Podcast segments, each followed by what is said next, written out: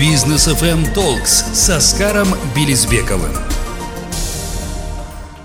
Небольшая пауза у нас была перед началом нашей сегодняшней программы, потому что записывали тоже важную программу Байтасов Live с Маргуланом Сисимбаевым. Ну а прямо сейчас у нас э, программа Бизнес FM Talk с Оскаром Белизбековым, Рустам Максутов у микрофона, а также Оскар Белизбеков. Да, я здесь. Добрый вечер. И наш сегодняшний гость Бейбет Алибеков у нас. Всем доброго вечера. Была бы неожиданность, да? У нас э, программа Бизнес Ток с Оскаром Белизбековым. Да-да-да. А я, Рустам Максутов. Да, э, друзья, спасибо большое за приглашение. Очень рад здесь присутствовать. Очень уважаю всех людей, кто рядом со мной. И, конечно же, вот как Оскар мне сказал, так я сюда примчался на волну позитивного настроения и бизнесового, да, самого. Самое главное, вот вы какую-то удачу приносите бизнесменам, которые... Я надеюсь, я Да? не знаю. Каждый эфир заряжен, мы же Да? тебя научили. А, Вот да, да, только что был Маргулан Да. Симбаев, я думаю, он точно зарядил, зарядил, да. ну, микрофон, по крайней мере, в который я говорю, я думаю, как минимум. Да, точно.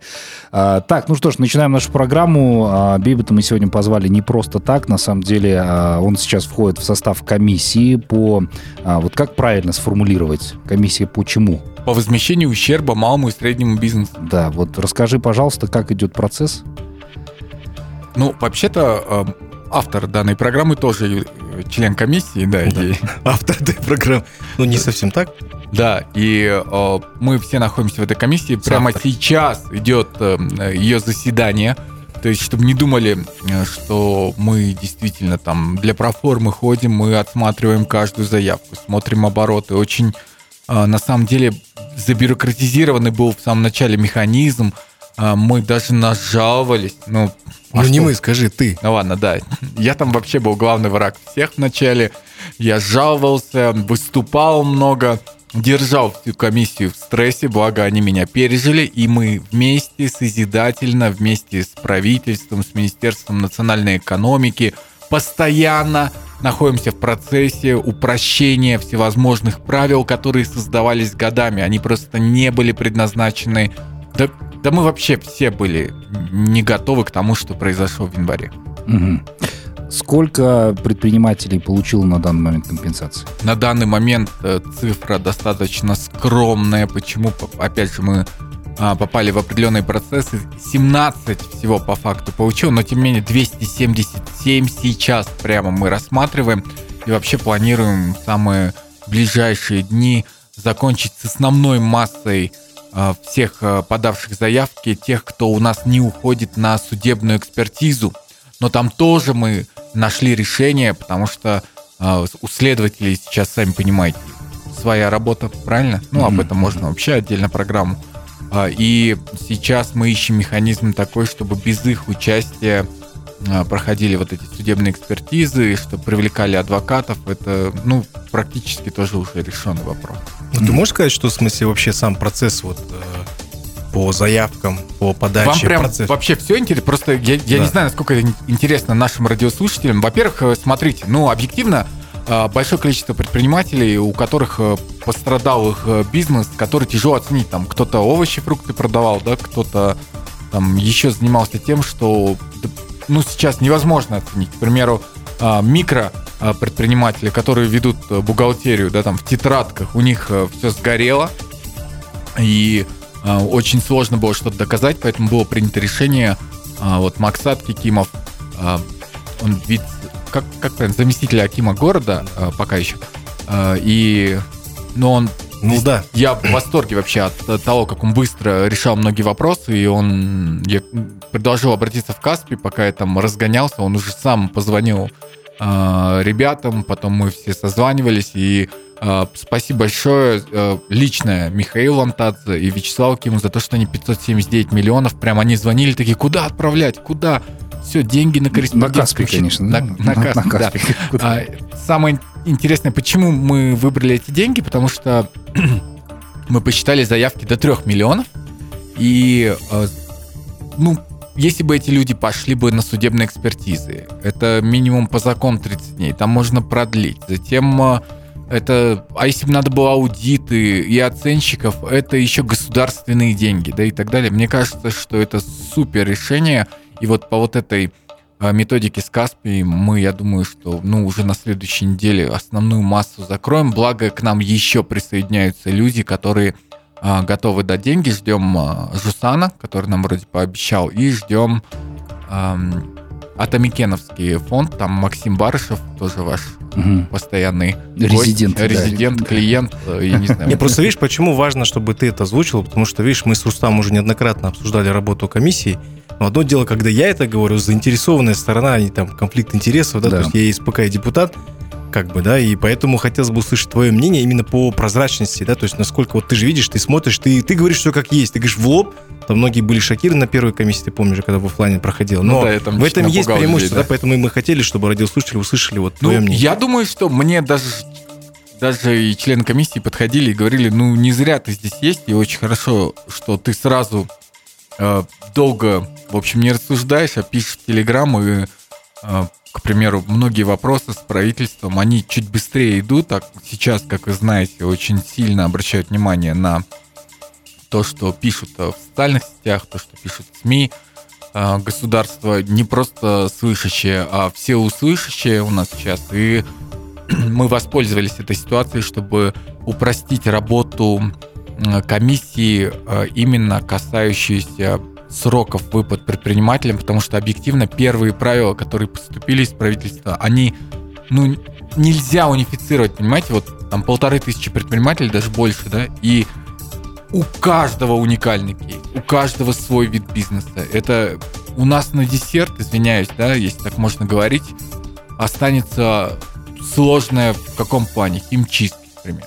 Или ремонтные, где пострадало имущество физических лиц. Да, оно вообще отдельно рассматривается. То есть нам еще предстоит э, много работы, помимо той, которая у нас есть. Плюс э, мы вроде оперативно решили э, вопрос с судебными экспертами, которых командировали дополнительно в Алматы, потому что очень много сейчас будет заявок именно к ним. Благо, я хотел бы поблагодарить всех тех, кто ведет четко бухгалтерию, всех тех, кто работает в белую, всех тех, кто предлагает просто исчерпывающий пакет документов, и 1С, и ГТДшки на товар, хотя там завезли его еще три года назад и так далее. С этими предпринимателями, конечно же, работать легче Лег- всего, удобнее, да. да, наверное. И я думаю, что многие поняли даже на комиссии, что как же важно работать в белую, потому что сейчас много льготных вещей, по которым ты не должен платить никакие налоги. Есть много режимов, к примеру, розничный, про который многие не знают. Э, Были такие случаи, когда у человека там условно PlayStation, да, ну, я не знаю, как правильно это называется, что-то типа подобие компьютерного клуба, но у него даже нету э, никакого кассового аппарата, да, ну, как он принимает платежи, да, с другой стороны, это микробизнес, понятно, там, тяжело кого-то обвинять, и всем нужно в первую очередь выплатить, тем не менее, э, с каждого предпринимателя пострадавшего э, берется бумага об уголовной ответственности, если он, ну, что-то, к примеру, преувеличил. Хотя Мгм. такого подхода, чтобы вы понимали, нет. То есть никого там не прессуют, не вызывают. Надо просто стараются со всеми мягко находить общий язык. Сейчас все заседания э, перевели в онлайн-режим. Это немножко сложно для комиссии, потому что трудно поговорить с людьми, но в то же время заставлять людей ждать своей очереди, потому что иногда кейсы мы разбираем по часу, даже один кейс Мгм. то это тоже, ну, неудобно, не совсем корректно с нашей стороны, и уже были жалобы, как это так, я там жду здесь час, Ну да. там полтора и так далее. А, Поверьте мне, для многих участников этой комиссии, не чиновников, это вообще общественная нагрузка, и мы тоже стараемся и делаем, пожалуйста, э, войдите в положение, если меня слышат э, те люди, которые ждут э, сейчас помощи. А, Бибит, скажи, пожалуйста, ты ездил с новым Акимом, да, вот посещали пострадавшие места, Аким, собственно, изучал все это дело. Я так представляю, новому Акиму буквально все это дело свалилось, потому что как раз это произошла, да, смена сейчас а, руководства города.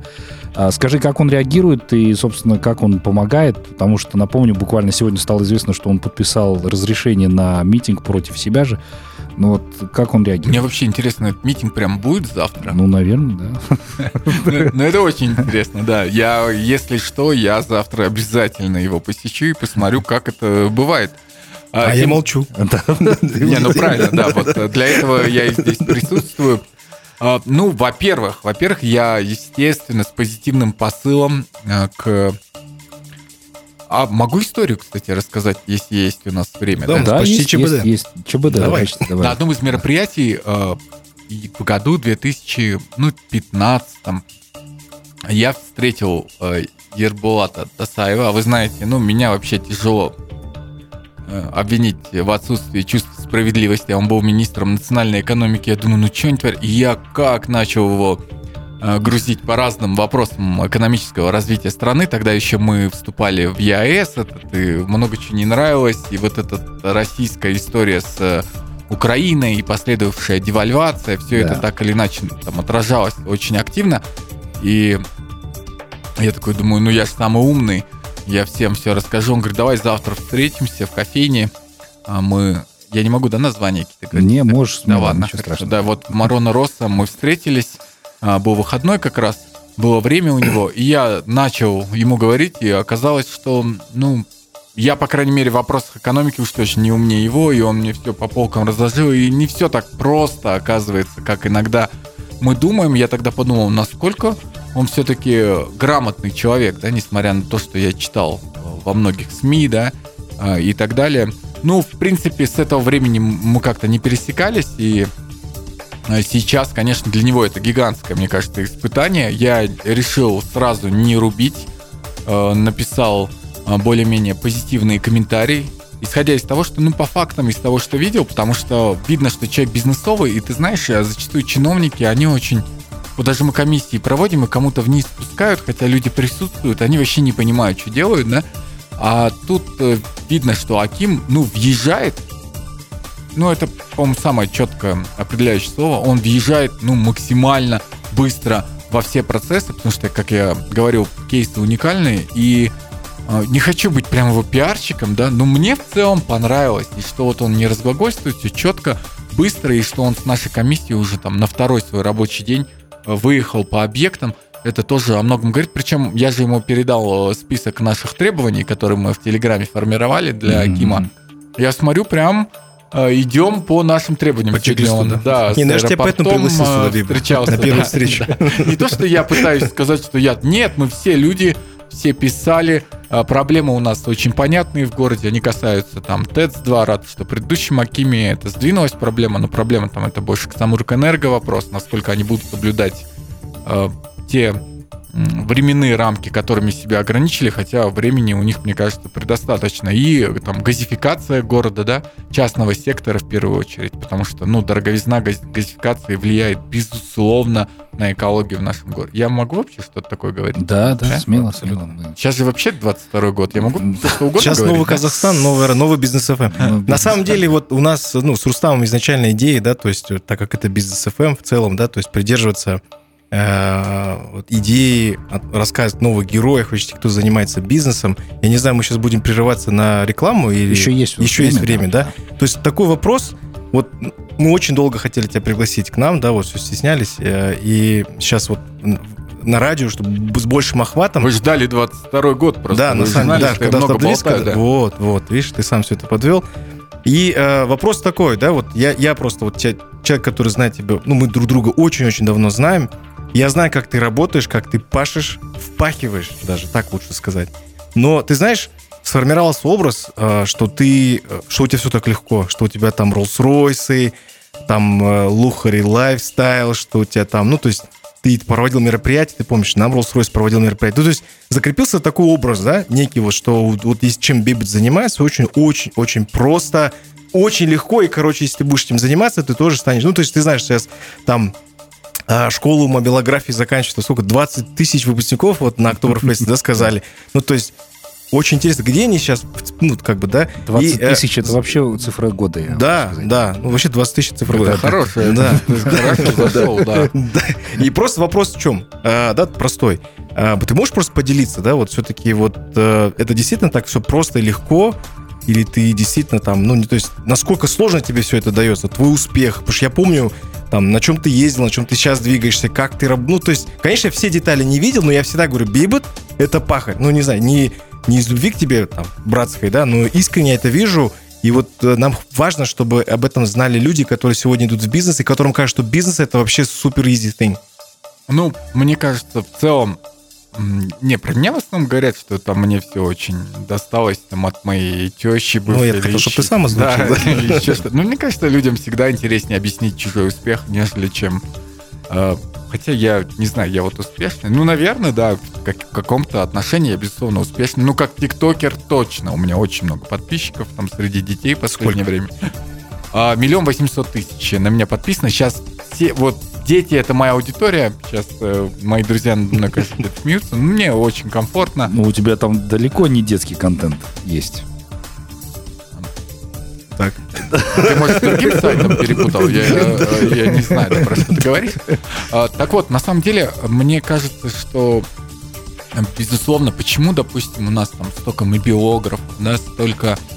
А, ключевая проблема, почему и прошли январские события все, это отсутствие социальных лифтов, да, когда мы эм, говорим постоянно об этом, и я всегда так радуюсь, когда кто-то отчитывается, мы в это село интернет провели, мы туда интернет. Это, ну, по сути, интернет для многих стал единственным социальным лифтом.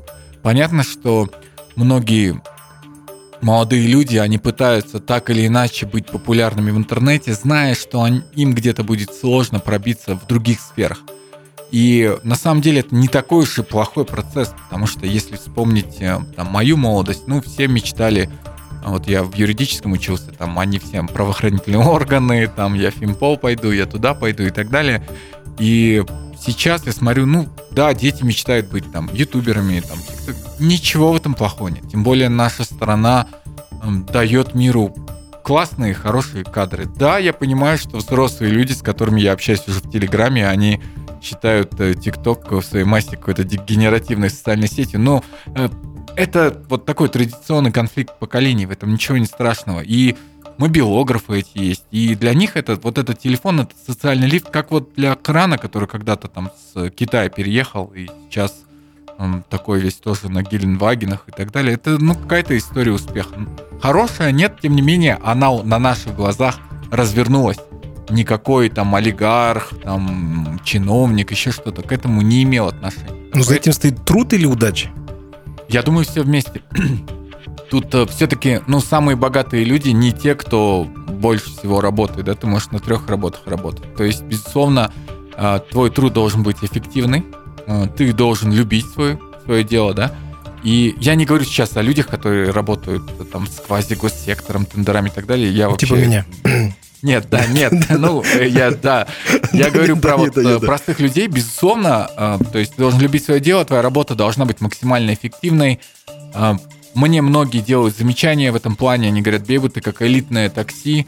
Вот чем больше ты работаешь, тем больше ты зарабатываешь. Тебе бы пора уже там курсы открывать. Я говорю, ой, только не курсы, пожалуйста. Вот оставьте это дело профессиональным инфо-цыганам, они вас а, Не, ну Маргулан Калич зарабатывает на этом большие деньги. Да. Ну, Маргулан Калич хотя бы, он вообще-то создал столько всего в своей да. жизни, что он может позволить э, преподавать что угодно, и у него очень плотная, насыщенная речь, и я всегда поражаюсь, что он знает ответы на все вопросы. Ну, тут это не реверанс вообще, не в его сторону. Все-таки э, я думаю, что тренинги и курсы должны проводить люди, которые являются экспертами, в своей области. Вернемся к тому, моменту, что элемент удачи, он безусловно важен и является, наверное, одним из основных. Оказаться вовремя в том месте, где ты не побояться перебороть свой страх и стыд, как вот в школе. А, я, например, всегда стеснялся пригласить дев, девочку на медленный танец и всегда радовался, что существует белый танец, когда девочки сами приглашали, да, а надо было-то. И а, ты как сам... сейчас. Да. Да и сейчас я... Ну ладно, про, про это отдельно, да. И э, также и в бизнесе, то есть ты иногда стесняешься чего-то, думаешь много. То есть ты должен преодолеть себе этот страх э, и стыд, потому что самые успешные бизнесмены из тех, которых я знаю, э, это те, которые моментально решают многие вопросы, спокойно находят выходы на людей, спокойно знакомиться с людьми. Я вспоминаю, кстати, своего бывшего шефа Нуруан Смогова. Я вот хотел к нему подойти, да, когда-то давно еще, будучи там тинейджером, помню, 19 был, нам по работе надо было. И я знал, что ему это понравится, но я думаю, а он занят, он там с кем-то разговаривает, там, а что ему сейчас? Да, да, я пока думал, уже он ушел. Да, да, да. Вот. Ну, то есть слишком много думать, прежде чем принять какую-то... То есть решительность это важно. А, безусловно. Кстати, в этом плане меня удивили некоторые сотрудники Акимата, вот Кимов, я, я не знаю, я могу хвалить, да, вообще? Э, Можешь. Да, и он тоже быстро решает. Я такой, блин, на госслужбе тоже есть такие люди. Ну, кроме вас не совсем прям Да, госслужба, да. Мы приравнены. Да. Поэтому главное, чтобы люди были эффективные, люди были удачливы и любили свое дело. Мне кажется, это вот три секрета того. И надо заниматься всегда перспективным делом. Да. Ну и вот на этой ноте давайте рекламу послушаем на Бизнес ФМ позже продолжим. Будьте с нами, друзья. Бизнес FM Talks с Оскаром Белизбековым. Итак, мы продолжаем а, нашу программу. Напомним, что сегодня у нас в гостях Бейбет Алибеков, известный блогер, предприниматель, бизнесмен. Как, как тебя вообще Серийный правильно? инвестор. Серийный инвестор. Ну, а что, не так, что ли? Тиктокер называть. Тиктокер. Тиктокер. Ну, блогер, короче говоря. Да, мы продолжаем, собственно, рассказывать вам о том, а, кто есть Бейбет Алибеков, а, о феномене его успеха, ну и кроме того обсудили текущие все вещи, которые происходят, в частности, у нас в городе Алматы. Я вообще удивился. Мы обо мне, по-моему, особо ничего не рассказывали. Нет, вообще. ну, это так хорошо тебе начали. кажется. А, да? А ты уже все вот рассказал? смотри, на самом деле, вот э, э, у нас вот на днях вышла новость, да, о том, что будет введен налог на роскошь. И Бейб это первая жертва этого налога. Что ты думаешь по этому поводу? Вообще, насколько это правильно? Я вообще думаю, что какой еще налог на роскошь? Во-первых, чтобы вводить налог на роскошь, должны люди жить наши в роскоши. Это во-первых. Во-вторых, э, если хотят разобраться с богатыми, то нужно разобраться, наверное, с офшорами, да и вообще с зарубежными активами нашей элиты. Э, Я думаю, мы все видели выступление, ну, читали выступления в парламенте британском, мы много чего слышали, много чего знаем. Я думаю, что нужно на этом сосредоточить свои усилия, чем придумывать сейчас какой-то налог на роскошь, который непонятно как будет считаться, особенно, допустим, дома, да, свыше 300 квадратных метров в больших городах а, будут облагаться налогом на роскошь. Давайте посмотрим там на нижнюю часть Алматы, на Шимкент. Там есть много домов по 300 квадратов, в которых Да. живут больш... много людей, которых даже иногда АСП получают. Пока у нас не будет всеобщего декларирования, как мы узнаем, у кого действительно жизнь в роскоши, да? Это очень ключевой момент. И сейчас мы можем создать лишнее социальное на- напряжение, лишь бы э, потом отчитавшись, чтобы кто-нибудь сказал, да, мы вот ввели налог на роскошь. Ребят, ну непонятно, как он считается. По автомобилям говорят, э, какие-то марки там перечислили, да? Ну, то есть тоже непонятно. Ламборгини, там, да. Ну хорошо, ну Ламборгини, ну да. сколько у нас этих Ламборгини? Ну, а, там написали, допустим, Бентли. Бентли есть за 20 тысяч долларов, есть за 200 тысяч долларов. Да, кого из них облагать? По годам тоже непонятно. С- Разумнее, наверное, по стоимости нового автомобиля тоже непонятно. Более того, у нас и так, в принципе, косвенно этот налог есть. Мне все говорят, ты за себя переживаешь, ты поэтому там прокомментировал. Я это комментирую, потому что я пытаюсь быть за здравый смысл. Да? И, соответственно, если мы говорим про налог на роскошь, то мы понимаем, что, во-первых, есть налог на автомобили э, свыше 3,5 и 4 литров э, в зависимости от года ввоза в Казахстан, да, Да. и даже люди, у которых там 20-летние там внедорожники, там ланкрузеры и так далее, платят э, достаточно большой налог.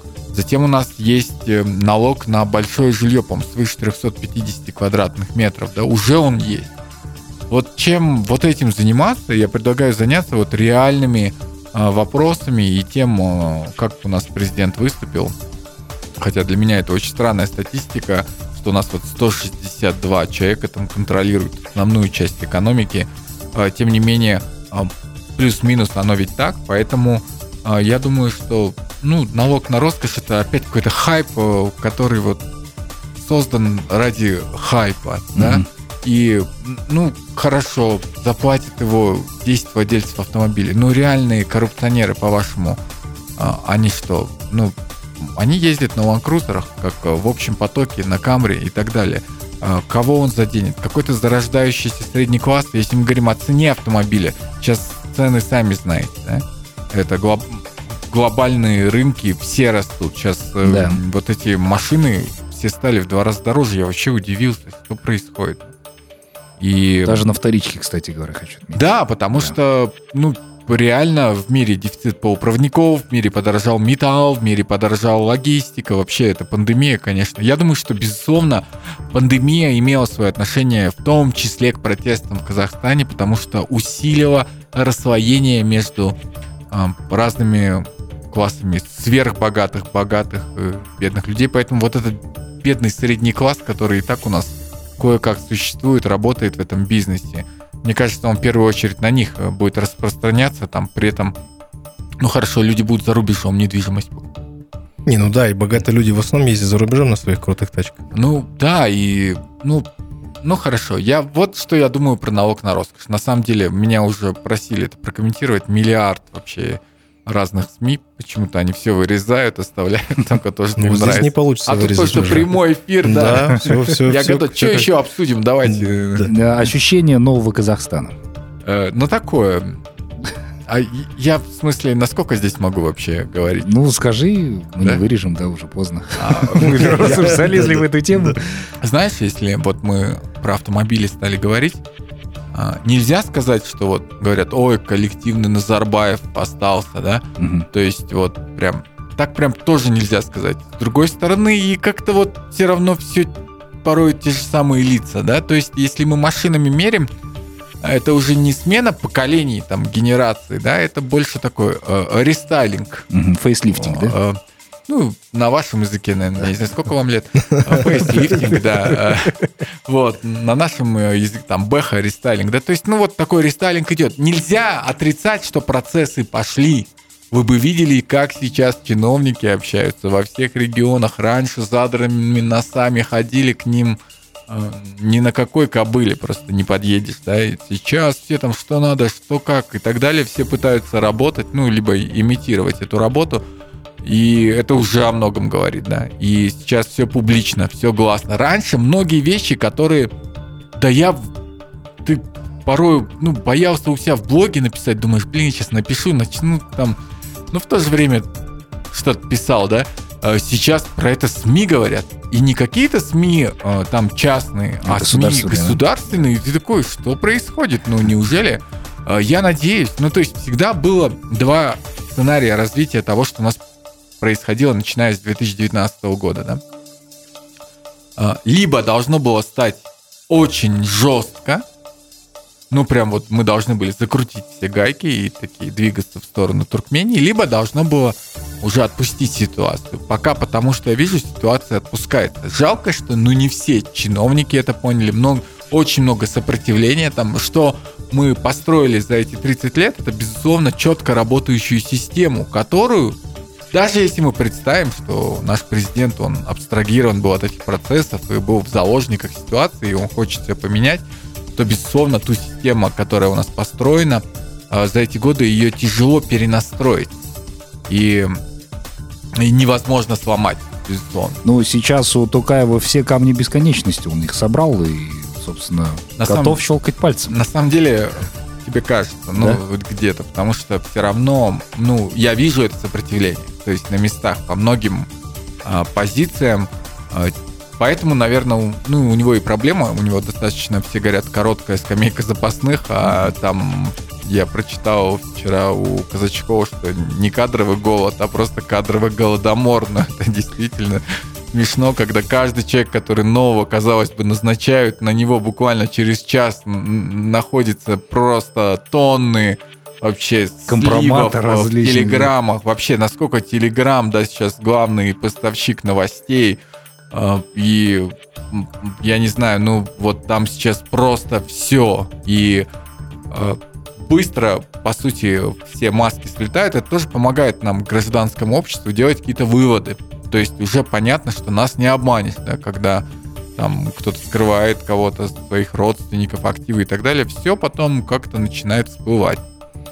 Вот тут важный вопрос, Рустам, который мне хотелось бы тоже Биба там мнение услышать, да, это вот вопрос, эм, который, наверное, ну, по моему мнению, я думаю, что многие согласятся, и ты тоже в том числе, что один из таких э, проблемных моментов нашей экономики – это трудоустройство. И в первую очередь те люди, которые, которых ты сам лично видел на площадях, вообще в городе, в те самые кровавые январские дни, а это были в основном молодые ребята. Мне вообще говорили, что там ребята, которым там по 16-18 лет, средний возраст. А, я- ну, мы же много ходили. На самом деле, совершенно разные люди. И женщины были, и пор- порой кто-то с детьми ходил. Я вообще это не понимал. Даже вот перед... Когда вот расстреливали площадь э, такого 6 числа, а, я насколько могу здесь вообще так разговаривать? Э, Нормально Да, всё, 6 нормально. числа. И, ну, чтобы потом у вас проблем не было. Ага. А, Это мы потом узнаем.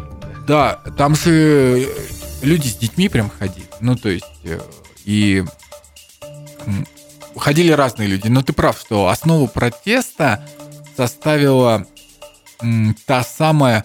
Мне не нравится вот это слово маргинализированное. Мне вообще это слово не нравится. Почему? Та самая а, молодежь, которая просто уже окончательно уверилась в том, что у нее нету никаких перспектив. Это еще мы живем в городе, да? В этом городе и Атамекен работает, и многие другие институты как-то все так цивилизованно, да? Ну, а чуть-чуть мы отъезжаем, и там просто беспросветно. И там куда-то устроиться тебе нужно взятку дать, э, даже, казалось бы, на самую смешную работу, да, куда-то еще тебя заставят подписаться на миллион газет и участвовать в различных парадах. И, ну, просто уже, когда тебе не дают никаких шансов, рано или поздно, это должно было произойти. Какие выводы мы из этого сделаем, это самое главное, чтобы э, смерти всех наших людей, в том числе и полицейских, в том числе, конечно же, и мирных протестующих, не совсем мирных. Я там пока не очень мы все разбираемся в том, что произошло. Главное, чтобы это все было, чтобы это все было не напрасно, потому что, ну, это все наши люди. Ну, ты можешь хоть сколько говорить о том, что они там террористы, мародеры, митингующие, полицейские такие, нацгвардейцы, там представители армии. Это все мы, все, это все наши люди, а мы пытаемся все время делиться. Этот выходил, этот говорил, этот не говорил, тот такой, тот такой, этот из Нуротана, а, тот э, какие там еще эти партии есть. Там, Мы даже не знаем, какие партии. Ну, на самом Ну, деле, смотри, вопрос такой, да, то есть я, я к чему поднял его, да, то есть я, я э, очень часто хожу, регулярно э, хожу в университеты, общаюсь с молодежью и рассказываю им, привожу им цифры, вот именно статистика неофициальная, а статистика, которую ведет HeadHunter и прочие аналогичные там, э, сайты или организации. И вот в последний раз это было в декабре, если не ошибаюсь, в декабре, в ноябре, я ходил в нархоз, и я им сказал ну, такую цифру. Да? То есть многие говорят, вот проблемы с трудоустройством. При этом в Алмате а, официально на HeadHunter, только HeadHunter, официально 25 тысяч вакансий.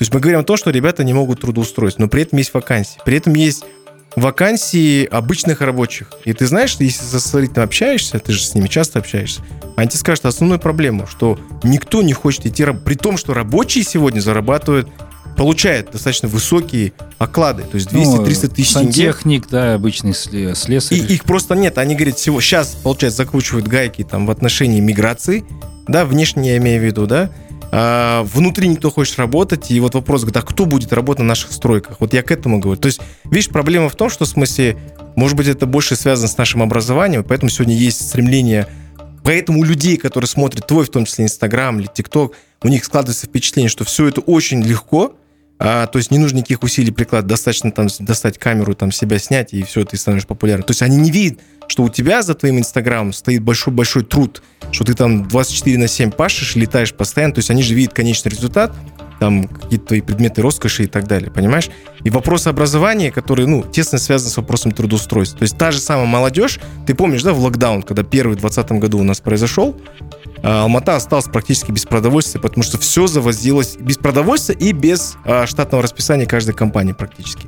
Потому что сотни тысяч людей, они просто приезжали из Алматинской области, которые работали там в различных организациях. Магнум первый, кто пострадал от этого. То есть вот твое мнение вот в этом отношении. То есть трудоустройство связано с образованием. Ну, то есть ты же говоришь другие какие-то причины. То есть не, не, не, не является ли образование корнем этого зла? Безусловно, вообще образование является корнем всего зла, да, и а, правда, чуть ошибочно говорить о том, что нужно вернуть советскую систему образования, хотя, ну, спорить трудно, Советский Союз рассчитывал на а, человеческий капитал. И э, этому стоит отдать должное, да. А, тем не менее, мы уже, ну, 30 лет, казалось бы, живем в независимости, и, безусловно, у нас менялись министры образования там чуть ли не ежегодно, да, и каждый там пытался начать какую-то свою реформу, которая в итоге привела к чему? К тому, что а, перестали котироваться многие дипломы наших вузов, и в целом система а, образования казахского, ну, ну, я не знаю, я сейчас опять буду говорить, я не хочу никого осуждать, но тем не менее, мне кажется, что у нас вот четкой программы того, что делать с нашим образованием нет. Да, есть позитивные шаги, когда учителям немного повысили заработные платы. Сейчас у нас там университет Аризоны. Это прям главная новость э, мира. Берет э, Северо-Казахстанский университет. Они не сопротивляются. А? Они сопротивляются, а. потому что говорят, что они поддерживают политику ЛГБТ. Ну, то есть, это тоже второй вопрос уже будет. Ну, вот не ездите на BMW, у них тоже там... Ну да, вот я тоже ну, говорю, такие двойные э, стандарты. Да. И в целом, образование — это главный ключ и источник всех наших проблем. И когда все предприниматели говорят, у нас нет кадров, когда а все потому, что оно оторвано от реальной жизни. Оно вообще не соответствует современным стандартам. А мне в этом плане даже колледжи наши, я их сколько посещал, смотрел, нравится больше, потому что они сразу же берут детей и на практику вместе со своими а, работодателями обустраивают классы, а, те у них работают. В этом плане система колледжев более гибче, и мне понравилась пара из них. Я думаю, что на это стоит, безусловно, обратить внимание, но в итоге, что с вышкой происходит, там вообще непонятно до сих пор. Ну, мы об... у меня есть целая программа Эдустан. А, для тех, кому интересно, можете посмотреть. Мы там неоднократно всех э, критиковали, неоднократно делали множество предложений, пока, как говорится, его босс ныне там, хотя я еще помню, мы с Аймагамбетом делали интервью, когда он только пришел э, в программу Диджистан. И я ему один из вопросов задавал. Я говорю, а вы человек из команды Токаева? Тогда как раз только поменялся президент, и все говорили там... Он такой, ну, по, ну, ну, получается, да. А потом, когда мы выпускали программу, они говорят, одна просьба, вот этот момент можете вырезать? В общем, по крайней мере, то, что он из команды Токаева, и пока и у него есть еще кредит доверия, ну, будем надеяться, что он справится с ним и ну, главное, чтобы его не меняли сейчас Там вопросов года. Э, много. Ну, вообще-то главное, чтобы он еще прислушивался к тому, что говорит э, общество и очень много умных экспертов в сфере образования. Да. Слушай, ну, э, президент же говорил там, дескать, давайте поменяем вот эту знаменитую у нас систему Балашак, да, будем больше технарей, собственно, готовить по части там, давайте сотрудничать с российскими вузами, вузы давайте популярные переносить в область. Вот это вот поможет, на твой взгляд? Не, ну, по Балашаку технарям тут понятное дело, что ну, это разумное предложение. По российским университетам, ну, конечно, хотелось бы Стэнфорд, ну, так тоже неплохо, потому что все-таки там сохранилась хорошая школа, хотя тоже там критикуется, тем не менее, тот же Рамиль Мухаряпов, ваш большой друг, всячески Э, как человек, который, кстати, учился в Москве, он э, хвалил образование в тех вузах. Мне ну, достаточно тяжело оценивать, я не эксперт в, образовании, хотя, говорю, ввиду э, программ про нее больше слушаю своих спикеров. И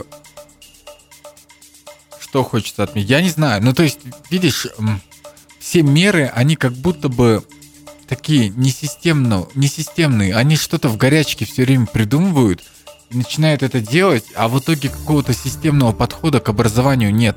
У нас сейчас настолько большой разрыв между вообще... У нас вот э, нету какой-то не, непрерывности в нем, понимаешь? У нас разрыв между школой, разрыв между университетами. И э, я не знаю, я просто хочется молиться, чтобы вот наших детей нормально обучали, потому что дистанционка нас так всех откинула назад. И ты знаешь, я же общаюсь с детьми, и смотри, там у одних э, одна программа, у вторых третья программа, третьи прикинулись гимназии, у них четвертая программа, пятые финны, а, третьи э, там англичане. Это еще хорошо, мы в большом городе, тут еще какие-то эксперименты ставятся.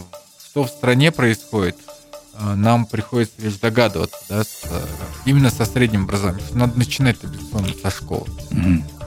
Слушай, ну вот ты правильную тему затронул по поводу того, что сейчас действительно мы мчимся куда-то, да, вот э, не успел там э, январь, собственно, закончиться, уже столько изменений. Вот тебе не кажется, что сейчас у правительства просто не хватает его, а особенно еще и на фоне того, что общество начинает а ты прикинь, давить еще просто. вот эта вся система, она не предназначена Ну, для да, динамики, да. она такая, и, и там результаты, а у них столько ограничений.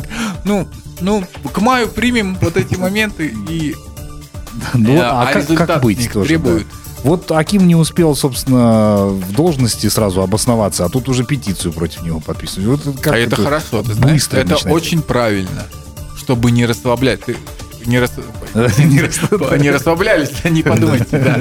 А, Да, это, ну потому что, почему? Потому что Акимы у нас обычно временщики, да, они приходят э, в регион, они знают, они там 4 года где-то отсидят в среднем, они что-то быстро, какие-то для себя результаты пытаются показать и не думают а, в целом о перспективах развития того региона, которым руководят. И уж да, общение с населением это какие-то единицы. Мы же видели, когда были вот эти выступления протестные, да, ну очень мало Акимов, честно, ну пользовались каким-то авторитетом, которые могли бы выйти и что-то людям объяснить. Если бы Акимов выбирали, это были бы их люди, люди народа. Возможно, они бы даже бы и не вышли никогда, так как у них есть полномочный представитель. Почему у нас такой парламент, да? Мгм. Потому что люди не чувствуют, что у них есть там какие-то свои представители. Ну, мы сколько голосований на эту тему делали. Да. И там очень малое количество... Есть люди, которые так думают, безусловно, я это признаю, это все голосования показывают, но их очень немного. Поэтому рано или поздно мы увидели все то, что увидели. И сейчас, безусловно, без реформирования политической системы никакие экономические реформы невозможны, потому что в ином случае все представители, так или иначе задействованные в этом процессе сверху, снизу, посередине, договорятся между собой. И никакого там развития, прогнозов, э, которые нам давали и так далее, мы не увидим. Никакого нового Казахстана. Поэтому очень важно делать политические реформы вслед за экономическими. президент сказал, Вообще лучше делать сначала политические, а потом экономические. Ну да, у нас все движется параллельно. Ну так сказали. У нас все двигалось хорошо где-то до года, наверное, 2003, да, то есть э, 2001 даже двигалось все более-менее хорошо, потом э, цены на нефть пошли наверх, э, все подумали, Башню снесло. все подумали, да, мы сами справимся, да, мы, в принципе, жили более-менее хорошо в каком плане, что жизнь улучшалась. И объективно каждый, практически каждый казахстанец это видел там, до 2007 года. Потом кризис, вот этот системный кризис казахской экономики, он никуда не ушел. Он как в 2007 году начался, так мы и живем в этой стагнации. Просто на ценах на нефть мы в 2013 году там подстрелились, а в целом у нас э, ВВП считают как, я не знаю, ну, к статистике отдельно вопрос, но если ВВП смотреть э, в номинальных долларах, да, ну он стагнирует и стагнирует и стагнирует, и 2013 года там нам Ну, мне кажется, выборность таким, о чем ты говорил сейчас, да, то есть мы эту тему неоднократно с Рустамом обсуждали, я сам сторонник именно этой э, модели развития, да, Э, и президент об этом сказал неоднократно. Я думаю, что в сентябре, скорее всего, будут озвучены политические реформы, в том числе, а может быть, даже и раньше, касательно, ну, мы видим все эти подвижки, да, по Нуротану, то, что президент как бы оставил за собой еще дверь приоткрытую, да, с точки зрения того, что будет ли он там председатель или нет, скорее всего, нет. Ну, то есть все эти моменты, они есть, но с другой стороны, если задуматься, да, то есть вот те цифры, которые президент озвучил по 162 людям, которые держат всю экономику, и представить, что, например, э, будут делать там не в районах выборность, да, там какой-то эксперименты же были, а сразу там в город- городах республиканского значения, где там сконцентрированный капитал этих людей, то есть не получится ли так, что это будут люди, которых они будут выбирать, как вот как Коломойский, например, на Украине? Как ты думаешь? Ну, то есть не получится ли это, в смысле, опять, ты знаешь, такой дисбаланс, при котором... Потому что почему я говорю про людей, которые имеют там доступ к большим капиталам, да, то есть, соответственно, они будут продвигать своих чиновников, э, там, создавать ощущение там демократии, да, потому что это большие деньги. То есть любая, любые выборы даже в США это бешеные-бешеные суммы. И бешеные спонсоры. Я думаю, что самое главное при любой выборности, которую мы обсуждаем, у нас уже там про сельских хакимов, да, пошла история, а, выборы должны быть честные. То есть это ключевой фактор.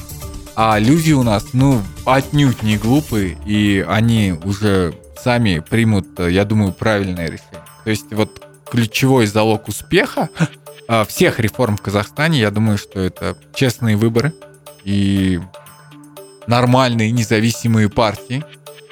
Я извиняюсь еще раз. да. Ну. Нормальные независимые партии у нас, да, то есть, ну, всегда есть одна партия и там ее сателлиты, да, какие-то, которые, ну, там что-то изображают, чтобы мировому сообществу было не стыдно показать, что у нас в парламенте там три фракции есть и так далее.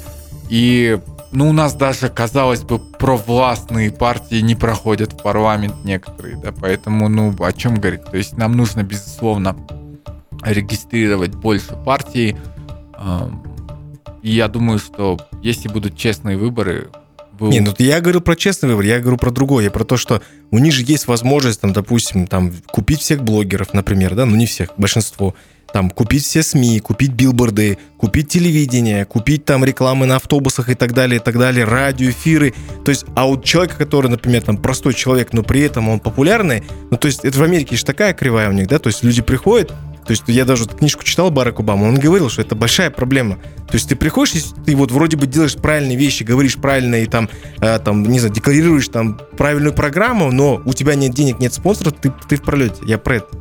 Ну, ты знаешь, э, об этом можно рассуждать сколько угодно, особенно говорить, что вот э, наш народ не готов к демократии. И я думаю, ну, дайте нам разок-то все-таки честные выборы, и мы посмотрим, готовы мы к демократии или нет. Уж как-то существуют гигантские демократии, к примеру, там Индия, да, крупнейшая в мире демократия. Э, Условно, другие страны мира, да, чем мы хуже? Вот чем каждый из нас хуже, чем в мире-то большинство демократических стран. То есть мы вот одни как-то остаемся, на нас уже, ну, нас уже обсуждают уже не с точки зрения, что, ой, казахи богатые приехали. Нас обсуждают э, с точки зрения того, что мы здесь как будто бы, я не знаю, ну, застряли в средневековье. Бибет, тут Оскар затронул интересную тему по поводу покупки блогеров. Тебе часто вообще предлагали вступить в ту или иную сторону? Э, к примеру, Ну, не знаю, там и сейчас Если различные ты- темы. Не, да. вообще я, я чисто всегда рекламный э, Только реклама. блогер, но не сейчас, вот чтоб ты знал, каждый день они же все рубятся друг с другом. Мне кажется, пожалуй, я обращаюсь ко всем, рубитесь насмерть. Мы посмотрим с удовольствием вообще. Каждый день. Прикинь, еще заказывают одни люди других, и приходят другие люди, которых заказывают. Они тоже говорят, давай туда впишись. Я говорю, да не-не, я посмотрю. И ты знаешь, мне кажется, это в том числе и позиция нашего АП. Ага. Он тоже смотрит, как, кто, с кем рубится, какие статьи там и так Чисто далее. информационные войны, мы об этом говорим. А, да, да, вот прям такой откровенной заказухи нет. Бывает пиар, там мне заказывают какое-то там пиар э, размещение а, больше, но вот э, заказухи сейчас просто километры. Мгм. Сейчас все хотят друг друга ушатать, я не знаю, оттяпать э, кусок бизнеса. Э, Просто люди, у кого-то месть пошла, да, и, казалось бы, поднимаются какие-то старые материалы, на которые раньше не обращал никто внимания, сейчас они так резонансно звучат и являются поводом для какого-то отжатия, поводом для того, чтобы э, так или иначе навредить кому-то. Это уникальный процесс, поэтому я с удовольствием за ним наблюдаю. Э, Но не пок- принимаешь участие, надеюсь. Не, а вот сейчас вот наша передача, она не будет восприниматься как заказ какой-то? Я уж сам переживать стал. А, Весон воспринимается. Сейчас все воспринимается как заказ, потому что вот. Интересно, да, чьей причем, стороне? Буквально вчера, я просто не хочу сейчас озвучивать, там а, три стороны все друг друга обвинили, что я их заказал, потому что я по всем трем прошелся. Я говорю, ну, вот так вот, да. Сейчас все воспринимается остро, каждое слово, каждое действие.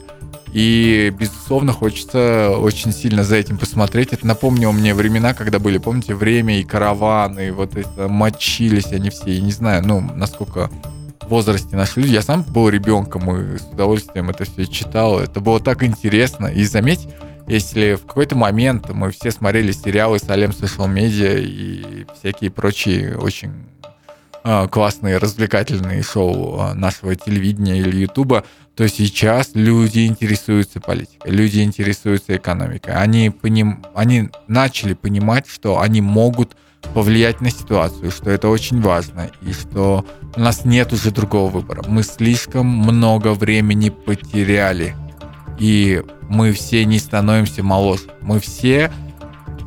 Да, сейчас, э, ну, к Токаеву там миллион вопросов от людей, да, но тем не менее а, я вижу, что в какой-то мере даже какие-то его скептики, какие-то люди, которые его обвиняют во многих грехах, они в тайне а, тоже надеются, как и все, потому что мы, мы все оптимисты большей части, и мы хотим верить, что у нас получится. Ну, ве- мы... веры не было давно, я хочу сказать. Веры не было давно, да, что да. у нас получится сделать так, что а, ну, у этой страны появится шанс на будущее, потому что его действительно ну, как-то с каждым годом все не было и не было. Я, я, ты знаешь, я страшный патриот, невероятный. И я даже в какой-то момент думал, блин, а может быть, все-таки стоило в Америку уехать. А может, еще что-то. Я такой думаю, да нет, как, я мне здесь жить. И, но в то же время даже то, что я задумался, для меня было страшно. Ну, то есть я понимал, что, ну, я не вижу будущего своих детей а, в этой стране. По многим аспектам. Образование, экология, медицина и так далее, и так далее. Так, ну понятно. А, а сейчас да. мы все уверовали. Уверовали, да. Да. Ну, у меня, знаешь, как оно длится? Я такой раз пост выпустил, такой, то кайф, давай топи, короче, ни, никого не бойся, мы да, с тобой. Мы да. поддержим, да. Потом раз начал, я раз скрыл свой пост, короче, думаю, а не, подожди. Потом он раз что-то хорошо я думаю, ну нет, он раз. И хочется очень верить, хочется верить э, тому, что наш э, президент э, действительно президент нас всех, а не отдельной группы людей – и хочется верить в то, что он действительно останется в истории как э, человек, изменивший нашу страну. Да, да. Ну что ж, будем завершать, да, нашу программу? Вот у меня только последний вопрос, давай, все-таки вернуться давай. к бизнесу, да, то есть да. вопрос, э, ты помнишь, президент сказал о том, что э, меры государственной поддержки, они там непонятные, непрозрачные, недоступные, ну, то есть смысл был такой в месседже, вот первый, когда он там назначал, э, согласовывал в Мажилисе Алихана Асхановича Смаилова, он об этом вот бросил вот эту фразу. И э, вопрос такой, да, то есть государство часто выдумывает, придумывает, я не знаю, как правильно сказать, э, различные меры государственной поддержки. Дублирует. Дублирует, да, куча институтов развития и так далее, да, там, в том числе СПК. Э, к которым я тоже очень критически отношусь, да, то есть я не, не за то, чтобы они существовали, а, за то, чтобы их трансформировать. Дасаев, который разрешил митинг против да, да, да, да, да, да, ну, новый шеф. А, и вопрос такой, да, то есть вот как ты, как бизнесмен, да, вот э, многие же спрашивают, да, вот сейчас, что делать? Как развивать бизнес? Вот как может государство помочь? Только не говори, что не вмешиваться там и так вот далее. Я ну, это не, ну это что не мешай, нет, нет, да. ну, смотри, Только не попсово, да, нет, Да, да, это, это, это понятно, что в смысле там пусть государство не ведет. Но тут куча институтов, да, то есть все равно это поручение будут выполнять, понимаешь? Я хочу, вот я к чему призываю? К тому, чтобы... Вот почему сейчас встречаюсь с бизнесом, да, вот э, регулярно провожу встречи. Потому что я не хочу, чтобы наши государственные меры поддержки снова превратилась в какую-то нашу общую посиделку с чиновниками, которые скажут, а, а вот им нужно вот это, понимаешь? А вот этим нужно вот это, а вот это вот. Ну, то есть, как комиссия сейчас работает, понимаешь? Каждый вносит свою лепту. Вот твоя лепта в это. Вот как государство, мы же от этого не отойдем. Как оно может помочь? Что нужно сделать? Нам нужно, во-первых, э, в рамках государственного аппарата э, меритократия, о которой все говорят. Нам нужны эффективные люди на своих постах. Вот хорошо, у нас там есть вот Оскар э, Белизбеков СПК, да, он целую программу здесь ведет, он везде участвует, ходит э, с каждым предпринимателем. Столько мне людей писал, как будто бы он агашка, типа, а как вы думаете, мы можем с ним встретиться? Я говорю, да не знаю, я напишу ему, он говорит, да пожалуйста. И а во многих регионах люди не знают в целом, что есть такая организация и так далее. То есть у нас есть какие-то исключения на местах, да, но в целом сама структура неэффективная. Пока сама структура не станет эффективно работать, говорить о какой-то конкретной поддержке всему бизнесу, а не каким-то там родственным организациям или там политическим фигурам, да, или их бизнесу, бизнесу их семей, мы, ну, не приходится говорить. То есть, да, есть какая-то мелкая поддержка, но в целом а, мы видим, что все крупные проекты, которым помогает государство, так или иначе связаны с, а, с чиновниками, Поэтому, безусловно, если мы не поменяем сам госаппарат, мы э, никогда никому и не поможем. Можно декларировать очень много, большое количество разных программ, можно давать э, своим людям субсидии, затем сейчас мы видим, что с сельхозкой происходит. Да. Я вообще противник субсидий а, во многих отраслях, потому что я считаю, что если бизнесмен не умеет работать, ему никакие субсидии, освобождения, налоговый режим порой не помогут. Поэтому все вот эти льготы, они должны быть э, краткосрочные на зарождении, на начальном этапе. А мы приучаем многие предприятия, еще и такие вот предприятия, сидеть на э, безналоговом режиме, да, э, годы, а то и десятилетия. И ни к чему в итоге это не приводит. Я извиняюсь. Да, нет, все, все правильно. Так, ну что ж, будем завершать э, наш эфир сегодняшний. Только разогнались. Да. Действительно, надо очень много времени, особенно с Бейбетом Альбековым. А, Бейбет, спасибо тебе большое, что согласился к нам прийти сегодня, рассказать много чего интересного. Я думаю, что все те, кто слушали сегодня и посмотрят еще на YouTube-канале, сделают определенные выводы. А, с тобой очень комфортно, правда. А, поэтому дальнейших Потому тебе что успехов. я всегда вас предупреждаю, когда что-то летит. Не, ну мы, а мы не фильтруем. Потому что сегодня здесь э, были с вами эксперты по всем вопросам. Да, действительно. Бейбет, поэтому тебе а- удачи. а- амикронолог, да. Са- Сам руковод. А мы, а мы со Скаром суетологи, мы уже, собственно, все время что-то суетимся. Ну, а мне говорят, а что вот, э, я вижу вот этих умных людей из Фейсбука, которые считают себя самыми умными, они такие, а что это общественники, пусть пойдут поработают, высказывают свое мнение, пока, да, так и должно быть, а как что-то поменяется, если мы не будем высказывать мнение по важнейшим вопросам? Да. Ну, как что-то поменяется? Ну, я лично свидетель того, что вот механизмы стали меняться в э, комиссии по возмещению ущерба МСБ именно вот благодаря тому, что Бибет начал. Ну, говорят же, А, а что... потому что больше меня никуда не приглашают. Что, Меня пригласили в общественный совет или Алтавского парка. Я там э, топил до победного на этого Гужавина, на всех э, и так далее. В итоге они захотели меня перед тем, они говорили, Бег, может, вы выйдете уже через год, да. И потому что я один вечно там выступаю, и все остальные какие-то, у всех какие-то свои интересы. Кто-то палатки ставит, кто-то кемпинги, у кого-то какой-то институт, и у всех, всех какая-то, вот у этих, вот в чем проблема всех этих экспертов, кстати, которые есть во всех этих министерствах, общественных советах, у них у всех свой интерес. Они все Жесть. как-то кормятся от каких-то движений, и поэтому никакого результата нет, они просто поддакивают. Я пришел, мне какой интерес? Я хочу с детьми комфортно ходить в горы, чтобы э, и плюс, чтобы нашу землю не раздавали направо-налево на 49 лет. Я вообще хочу этот вопрос а, в связи с 22 годом опять вернуться к нему и поднять. Если они думают, что я про него забыл, я вообще про него не забыл. Да. Все услышали. Да. Всему всё. свое время, да. А, Бибет, у тебя есть пожелания нашим зрителям и слушателям? А, Самое главное, друзья, давайте будем на оптимизме. Да, очень тяжело. Да, у всех практически такой посттравматический синдром, да, там люди умные говорят, там ПТСР и так далее. Ну, действительно, не просто, особенно в тех регионах, где все это происходило, ну и особенно у нас здесь в Алматы. И а, давайте а, все будем с оптимизмом смотреть в будущее. Давайте будем, да, думать, что у нас действительно абсолютно новая власть, но при этом не давать ей э, момента расслабить. Мы должны, вот как сейчас, мне очень нравится то, что про- происходит сейчас, как э, общество, как гражданское общество вообще в целом начинает формироваться. И мы должны прям не упустить эту возможность. Она, это, представьте, первый раз у нас за 30 лет вот такая возможность. Давайте ее не упустим.